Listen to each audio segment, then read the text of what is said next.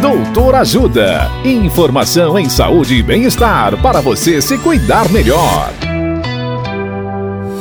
Nesta edição do Doutor Ajuda, vamos saber um pouco mais sobre asma.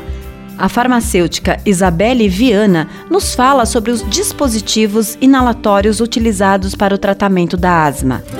Olá, ouvintes! Uma das principais falhas no tratamento da asma é não saber usar o remédio da maneira correta. No Brasil, de cada 10 pessoas que têm asma, 9 não tratam corretamente. De maneira geral, existem quatro tipos de dispositivos inalatórios disponíveis no mercado. São eles dispositivos de pó em cápsula, de pó solto, os nebulímetros ou bombinhas e os de névoa.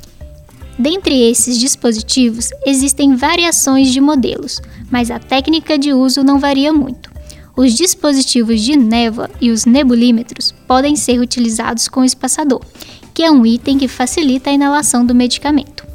Todas as informações sobre o uso de cada tipo de dispositivos e do espaçador estão bem explicadas em vídeos no canal Doutor Ajuda no YouTube ou no aplicativo Ajuda Saúde, disponível na Apple Store e no Google Play. Caso tenha dúvidas sobre o item, não deixe de assistir aos vídeos. Dicas de saúde sobre os mais variados temas estão disponíveis no canal Doutor Ajuda no YouTube. Se inscreva e ative as notificações. Assista agora mesmo os conteúdos do Doutor Ajuda, acessando www.ajudasaude.com.br ou baixe o aplicativo Ajuda Saúde.